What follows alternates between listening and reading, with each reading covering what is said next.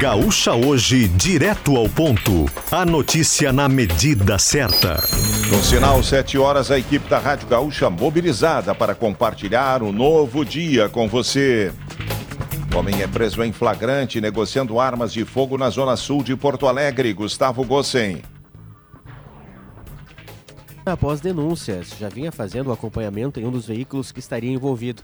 Monitoraram o local, perceberam um homem deixando essa residência. Os policiais então fizeram a abordagem, encontraram na cintura dele uma pistola calibre 9mm, semelhante à utilizada pela Polícia Rodoviária Federal. Ao entrarem no local, perceberam diversos airsofts de pistolas e fuzis, além de munições e carregadores de pistola calibre 9mm e radiocomunicadores na frequência da Brigada Militar. Esse homem foi preso em flagrante por porte ilegal de arma de fogo. Banco Central diz que uma única pessoa resgatou 720 mil reais esquecidos em instituição financeira. Em outro caso, o saque chegou a 328 mil reais. Segundo o balanço do Banco Central, mais de 2 milhões e 700 mil pessoas já pediram resgate no sistema de valores a receber. O total devolvido chega a 180 milhões de reais. Governador Eduardo Leite admite possibilidade de cobrança de pedágio na RS 118 na Grande Porto Alegre. Tiago Bittencourt. Ele falou durante entrevista antes do evento Tá na Mesa da Federação ocorrido ontem que há chance de cobrança de pedágio na RS 118. O governador Eduardo Leite ressaltou que não serão instaladas praças de pedágio e que uma das alternativas avaliadas é o sistema Free Flow, onde a tarifa é cobrada pela leitura da placa ou de uma tag eletrônica com pagamento proporcional à quantidade de quilômetros rodados. A cobrança de pedágio na rodovia estava prevista no modelo de concessão desenhado pelo governo no ano passado, o que provocou reação de prefeitos e associações empresariais. Foi decidido então estudar um novo formato da concessão para o bloco da região metropolitana. Vale lembrar também que durante a campanha eleitoral do ano passado, em evento na Federação, Eduardo Leite assinou um documento em que se a não pedagiar a RS 118, assim como seu adversário no segundo turno, Onyx Lorenzoni. Ex-chefe da Receita Federal de Jair Bolsonaro usou WhatsApp e e-mail para pressionar servidores a liberar diamantes para Michele Bolsonaro. Júlio César Vieira Gomes utilizou de meios extraoficiais, como ligações e áudios, para tentar reverter a retenção das peças avaliadas em mais de 16 milhões de reais. Prejuízos com a estiagem passam de 530 milhões de reais somente na região da Serra. Vitor Neto. Esse montante são somente com três produtos. São 22% de perdas no milho de silagem, 14% no milho de grão seco e quase 5% na soja. O único grão que não registrou perdas, de acordo com um levantamento feito pela Emater, é o feijão. Os dados são referentes à região administrada pela Emater de Caxias do Sul, que engloba 49 municípios da Serra, região das Hortênsias e Campos de Cima da Serra.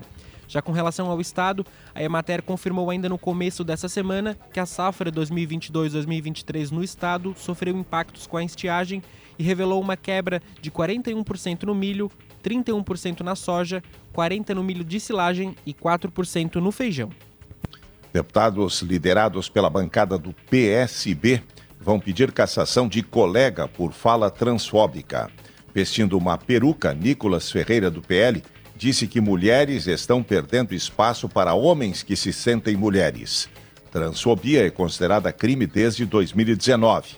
O Ministério Público também já se posicionou enviando ofício para que a mesa diretora da Câmara tome providências. Nicolas já responde judicialmente por transfobia contra a deputada mineira Duda Salabert, que é uma mulher trans. Agora 7 e 4, temperatura de 22 graus, previsão do tempo com Caroline Costa. Quinta-feira de calor e sensação de abafamento no Rio Grande do Sul. Temperatura máxima no estado de 37 graus será registrada em cidades da fronteira oeste e não há previsão de chuva por lá. Sem previsão de chuva também na campanha, região central e no sul do estado. Litoral Norte, Serra e região metropolitana, há possibilidade de pancadas de chuva fraca isolada ao longo do dia. Na capital, a máxima prevista é de 34 graus. Do tempo para o trânsito, Leandro Rodrigues. E tem acidente em atendimento na capital, no centro, na transição da Júlio de Castilhos para Castelo Branco, no início da subida do viaduto Thompson Flores, que vai levar da Avenida Júlio de Castilhos até depois da rodoviária em direção à Arena do Grêmio. Foi uma perda de controle, um veículo, um Passat, que capotou bem no início da subida do viaduto e um palio que vinha atrás não conseguiu frear a tempo, também acabou colidindo. O motorista do palio não se feriu, o motorista do Passat estava de pé, caminhando, conversando, a ambulância do SAMU chegou, conversou com ele, fizeram alguns exames e ele foi na ambulância, entrou caminhando na ambulância, levaram para fazer mais exames, mais verificação no hospital de pronto-socorro. Nesse momento tem uma faixa a menos, ou seja, das duas faixas da subida do viaduto Thompson Flores, uma só que está aberta para os veículos. Agora está fluindo bem, mas de tempos em tempos dá uma travadinha, os veículos formam uma fila e seguem adiante. É um ponto que, aumentando o movimento, deve oferecer alguma retenção para o motorista. Já tem EPTC e Brigada Militar também no local, agora é o trabalho de guincho para a retirada desse carro. Mega Sena acumula e prêmio para sábado estimado em 9 milhões de reais. 38 apostas acertaram cinco números com prêmio de 57.200 reais. Dezenas sorteadas 09, 18, 33, 38, 41 e 51. Programa do imposto de renda será liberado na manhã de hoje pela Receita. Gabriela Plentes. A liberação acontece hoje a partir das 9 horas da manhã. O programa do Imposto de Renda 2023 estava previsto para ser disponibilizado somente no dia 15 de março, quando se inicia o prazo de entrega das declarações. Conforme a Receita Federal, com a antecipação, o contribuinte pode se adiantar e deixar a declaração salva dias antes de fazer a transmissão. A entrega pode ser feita até o dia 31 de maio. Pelé deixou 30% da herança para sua esposa. Testamento do rei do futebol também menciona outra possível filha. Patrimônio em questão envolve a casa onde o ex-jogador morava, outros imóveis e a participação na marca Pelé. Valor total ainda é desconhecido porque o inventário ainda não foi concluído. E no futebol, mais um fracasso do Flamengo ontem, em Marcos Bertoncello?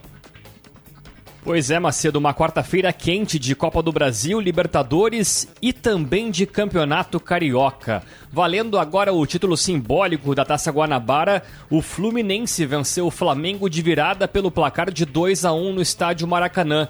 E já temos o quarto fracasso consecutivo do técnico português Vitor Pereira no Flamengo.